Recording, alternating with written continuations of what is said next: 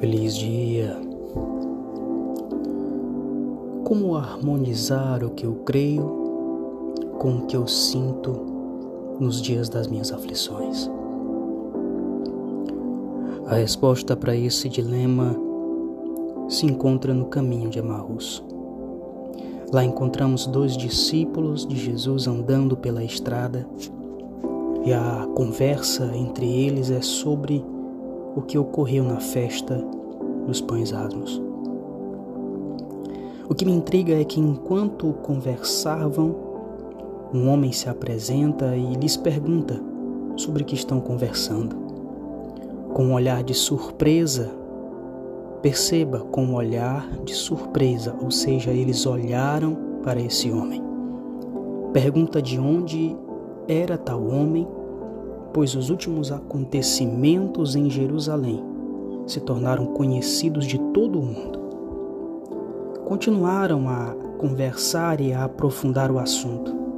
Então os dois discípulos revelam o tamanho de sua frustração e de seu vazio, pois além de perderem um mestre, imaginavam ser ele a redenção de Israel.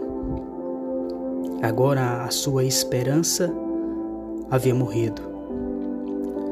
Calmamente o viajante caminha com eles enquanto expõe as Escrituras e os profetas dizem acerca do Messias.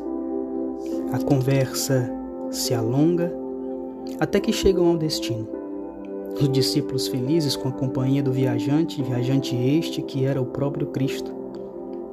Os discípulos o convidam para entrar e participar de uma singela refeição.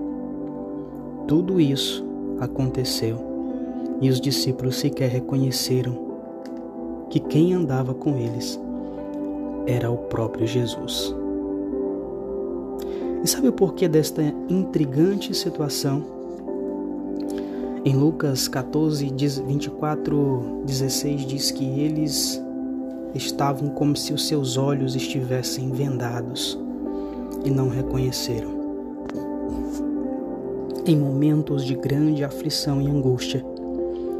Temos a tendência a, a estar como esses discípulos, com os olhos vendados e não conseguimos ver aquilo que está diante dos nossos olhos. Tem uma frase que em uma vez, enquanto estava eu a orar, o Senhor ministrou ao meu coração e que diz: A ansiedade embaça a nossa visão, para que não enxerguemos o caminho ou a direção que o Senhor está nos mostrando. Ela ensurdece os nossos ouvidos para não ouvirmos a voz do Senhor nos direcionando e nos consolando.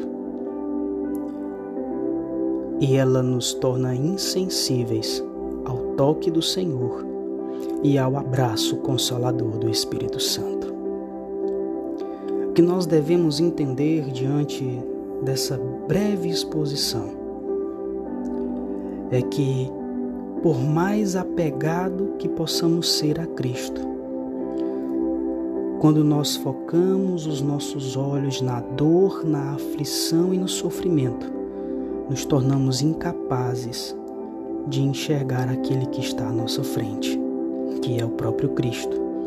Basta nos lembrarmos de quando Pedro disse: Senhor, se és tu, manda que eu vá ter contigo. E o Senhor disse: Vem. Ele começou a andar sobre as águas, mas logo os ventos começaram a soprar, as águas começaram a ficar revoltas. E Pedro tirou o seu foco de Jesus e olhou para o que estava se passando ao seu redor. É o mesmo que acontece conosco quando estamos passando por problemas ou dificuldades. Focamos nos problemas e nas dificuldades e começamos a afundar. Porém, quando ele estava a se afogar, o Senhor o viu, estendeu a mão e o tirou de lá.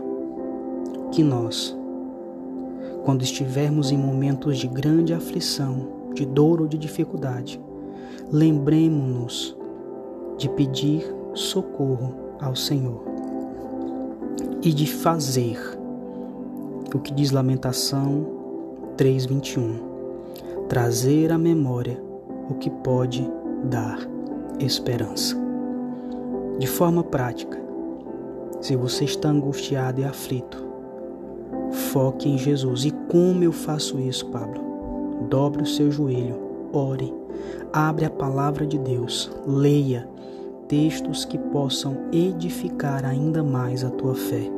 Lembre-se, o Senhor teu Deus é contigo, por onde quer que você andar. Um forte abraço, que Deus em Cristo te abençoe e nos ajude compartilhando este podcast com o máximo de pessoas que você puder, para que elas também sejam abençoadas. E aproveite e não esqueça, siga o nosso Instagram, arroba Pablo Anderson Moraes. Bom, um forte abraço e até a próxima.